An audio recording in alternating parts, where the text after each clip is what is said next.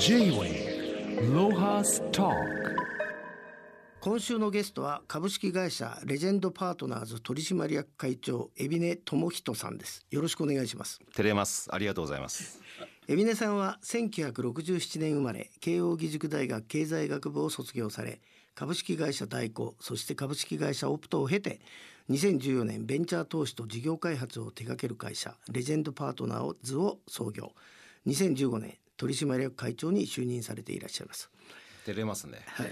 先輩に言われると。何を言ってんですか、はい。えーエビネさんまずあのこのレジェンドパートナーズでは不動産やスペースや最先端テクノロジー医療生命分野などのベンチャー投資を、えー創業から6年で大体どういう分野が多いんでしょうか？投資は。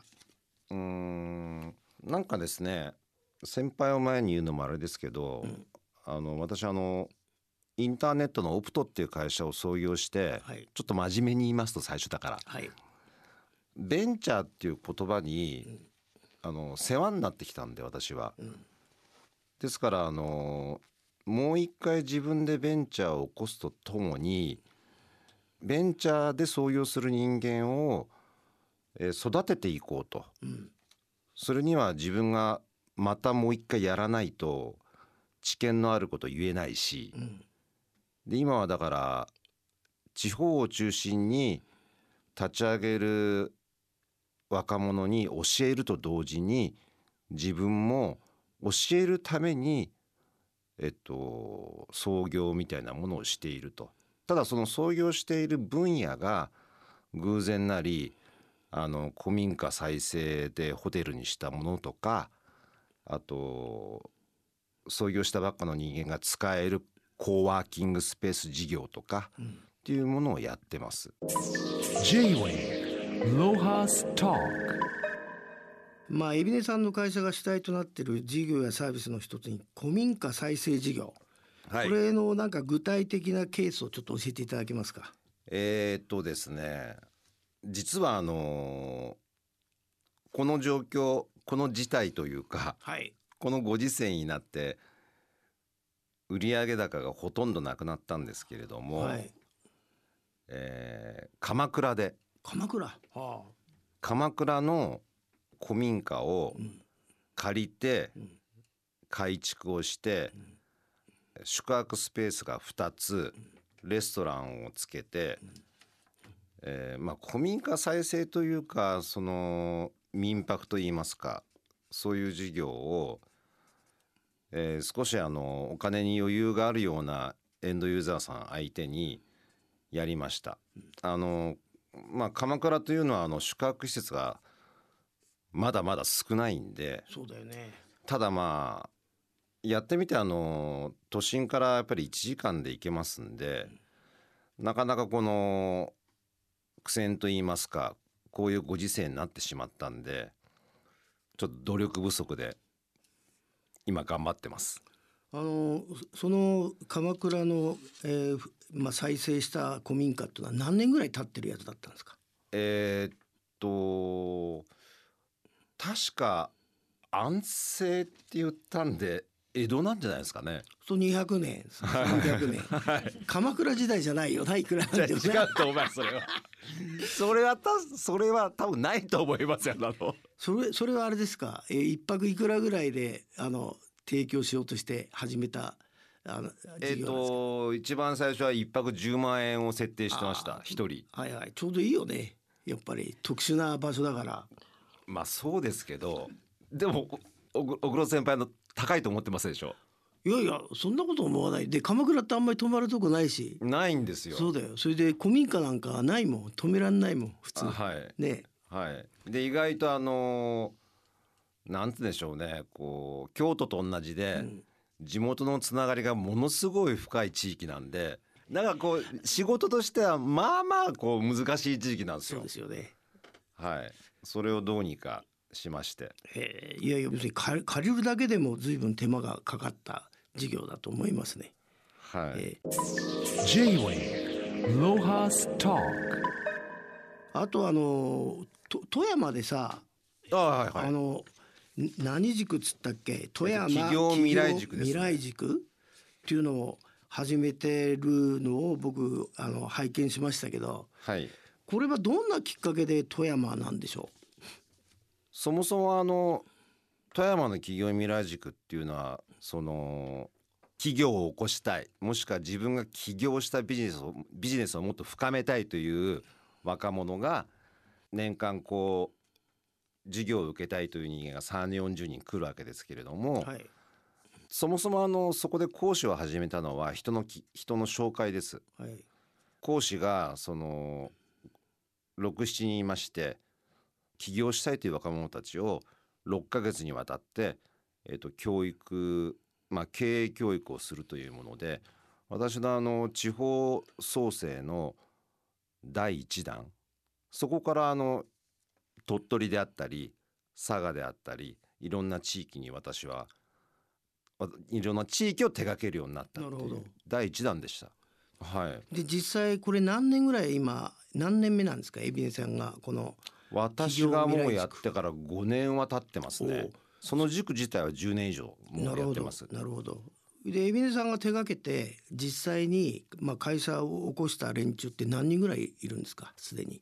そうですね。構想だけで終わるメンバーが多いんですけれどもただまあ10人ぐらいはいるんじゃないですかね。もしくは要は自分その案だけで創業する人間ではなく自分の今までの会社にその自分が持ってきた事業案を付加してみたいなものはあなる10人以上いますね。はい、あと海老根さんあの富山の高岡市でやっぱり古民家を手がけてらっしゃるけどこれこれはどういうふうなタイプに、よく調べてますね。はい、これは半分自分の道楽かもしれませんけど、はい。あのー高岡でその困ってらっしゃる方々がいてその古民家を持たれててうん。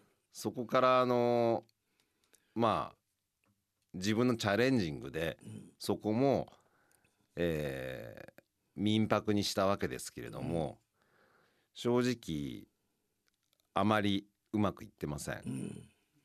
はい、ただまあやっているとあのー当然東京に比べると田舎なわけですから、いろんなこう人脈ができまして例えば今やってる事業としてはタンスのリサイクルみたいなこととかをあの細かい事業をしてます。はあ。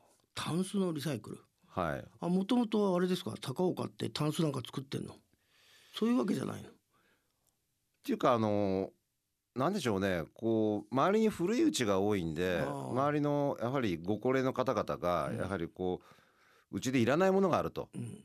な要はまあリサイクルみたいなもリサイクル業みたいなもんでいらないものをまあ仕入れてうん。それをリニューアルしてこう販売するみたいなその中でも一番大きいものがタンスだったっていうわけで。なるほど。はい。でもあれじゃないですか。タンスなんかこれから海外に売れんじゃないの？海外からあの東京でだからそういう展覧会とかすると海外からの引き合いっていうのはまあまあうん。多い方ですね。ただまあ何でしょうこう成成長まあ一個一個売るっていうまあ非常にあの細かい作業をしなければいけないんで、うん。まあ大変っちっちゃ大変ですね。やっぱりそういう事業もまあでもああれですよ。えエビンさんみたいにちゃんと上場して大金掴む人もいればコツコ掴んでツませんからね。と コツコツとやる人もいるわけでいいんじゃないですか。両方やるのも。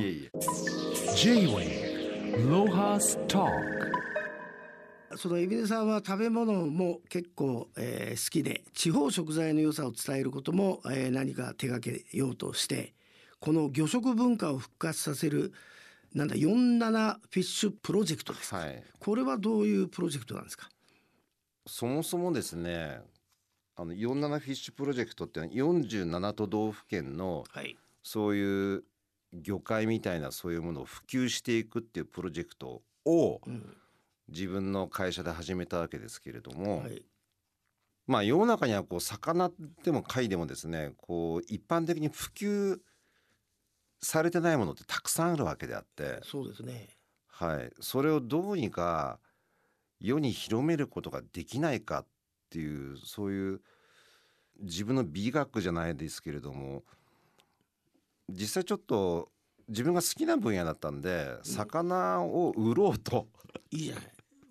僕んちもともと魚屋だからね。マグロ屋だからね俺んちマグロは儲かるじゃないですかだってマグロはいいんですよ先輩。世の中に知られてるマグロイカサケとかタコとかはいいわけですよアジとかは。無名の魚ね。無名の魚をどうにか広め広めれないかって私実際六本木でうん。販売したんですよ街中で。おいいじゃない。いやいいでしょ。ででも気持ち悪がるんじゃない？知らない魚みんな。そう。ね。しかも丸物で売るっていうことにチャレンジしたんですよ。おいいじゃない見事あ失敗しました。であれだもんね。ままずい今の人はさどうやって調理するか分かんないものは手出しにくいよね。そうです、ね。包丁の入れ方分かんないとかね。どうやって食べんのとかね。うん、ただまあ先輩も僕もそういう魚の現場とかって好きじゃないですか、はい。現場。うん。でやっぱこう売られ売られもしないで捨てられるものもしくは餌になっちゃうものっていうもの、あれをどうにかしたいなみたいな。それってまあ多分僕が思ってただけの美学なんでしょうけどやはりこうそれそれをさばいて売るっていうサービスもつけてまでもやっぱ普及させることはちょっと難しかったですね。でも本当はそういうのあった方がいいと思うんですけれどもねあと面白い魚だとどういうのがあるの？みんなが知らない魚の名前で。君が食べて美味しいっていうの。こいつはもっと知ってほしいなっていう魚がいたら。そうですね。最近。でもマトウダイとか言ったら知ってますよね。ああまあまあ我々知ってるしマトウダイも知らないやついるよな多分。マトウダイとか普通にみんな食べないですよね、うん食べない。今の若いの人は、うん。あとアマダイ釣ってると下道で釣れるヒメコダイとか。はあなるほど。はい。そういうのはええ海老根君はあれですか？全部自分で調理できるんですか？そうですね。自分で冷凍の専用冷蔵庫を持ってるぐらい。おおすごいねさばいて冷凍してさばいて冷凍してってあそう。もったいないかもったいなくて食べられなくて1年間過ぎちゃうっていうケースが多いですね。それは。そういうのありません？なんかそういうの。いやいやいや。でもね実際今はね世の中ってさまあ野菜のソムリエで野菜が健康食になっちゃってそれでつ次に肉食のやつらが増えて魚ってかわいそうだよね、おなかなか光が当たりにくいよねそうですよね。健康食なのにね。うん本当に魚でもあれですよね。本当に食べられてる魚って多分イカタコも含めて両手ぐらいなんじゃないですか？誰でも知ってる魚って。それ以外って知られてないわけですから買いませんよね。もったいないすごいえーじゃあちょっとさかなクンも入れて一回考えましょうか。魚食文化。日本民族の大事なはい。魚食文化の復活。まあ、あのコロナショックで会社の経営が悪化して内定取り消しとか採用を減らす会社が多くて就活している学生さんは大変なんですけどあのそういう学生に向かってちょっとえ海老根さんなんか元気の、えー出るようなエールを送っていただきたいんですけど。いやあの意外と昔はね例えば専門知識でも英語ができるとかねプレゼンがうまいとかっていう時代から今はねこのパソコンがとかこうができるとかそういうのが当たり前により当たり前になってきたんでその今就職結構大変だと思うんですけれどもよりこのリモートを意識しろっていうんじゃないですけれどもまあ普段皆さんオンラインで慣れてるわけですからあの学生さんは。そういう人材を求めてる企業をちゃんとターゲティングして根気よく就職活動すればどうにかなると。もしくはもう一気にもう事業立ち上げちゃうと、そうそして先輩とか僕みたいなところを訪ねてくると。そういうあの元気のいい、えー起業を目指した、えー青年たちに、まあ、海老根さんがじゃあこいつはいいなというポポイント？見定めるポイントってどこなんですか？あのビジネスがしっかりしているといいんじゃないっていう投資家とその人が重要でうんその人であればどんなビジネスが提案されてもその人だったらいいんじゃないっていう投資家両方いるんですけどね。私は後者でうん意外とあの人を重要視するタイプです。やっぱりこう熱意があるとか誠実であるとか節度あるとかそういうふうなあの地に足ついてるかっていうところを見るあの投資家の側面ではそういうところを重要視する。でだから、まあ、まずは経営者を見て経営チームを見ると。そういうふうなあの考え方をしている人間です。大体あれですか？その100ぐらい起業して残るのって5年後残るのって何社ぐらいなもんなんですかね？うーん。やっぱり感覚でいいですけど。やっぱり10社に1社ぐらいじゃないですああか。そうなんですか。ただ地方に行くと感覚的にはまあ成功っていう定義にもよりますけれども100社に5社はいかないと思いますよ地方に行くと。あそんな厳しいんですか。なるほ地ど方はやっぱり難しいのが経営チーム？いや社長はアイデアマンであると。で技術力もあるとその企業を大きくしていく過程で経営チームを揃えるのが結構大変なんですよね。なるほど。だからそこは支援側に回ってる私でもすごい苦労してるところではい。教えたはいいが例えば、まあ、財務責任者は揃えらない揃えることができないとか、だから非常に残念だなっていう案件はものすごいあるんですけど、はい。地方に行くと。でいいものはあると。うん。いい食材もあると。うん。でもあの人が集まらないっていうのが、今なう苦労してるところです。なるほど。なうこれあれですね。1年後にもう一回聞きたいですね。そうですか？ちょっとちょっと世の中収まった時に。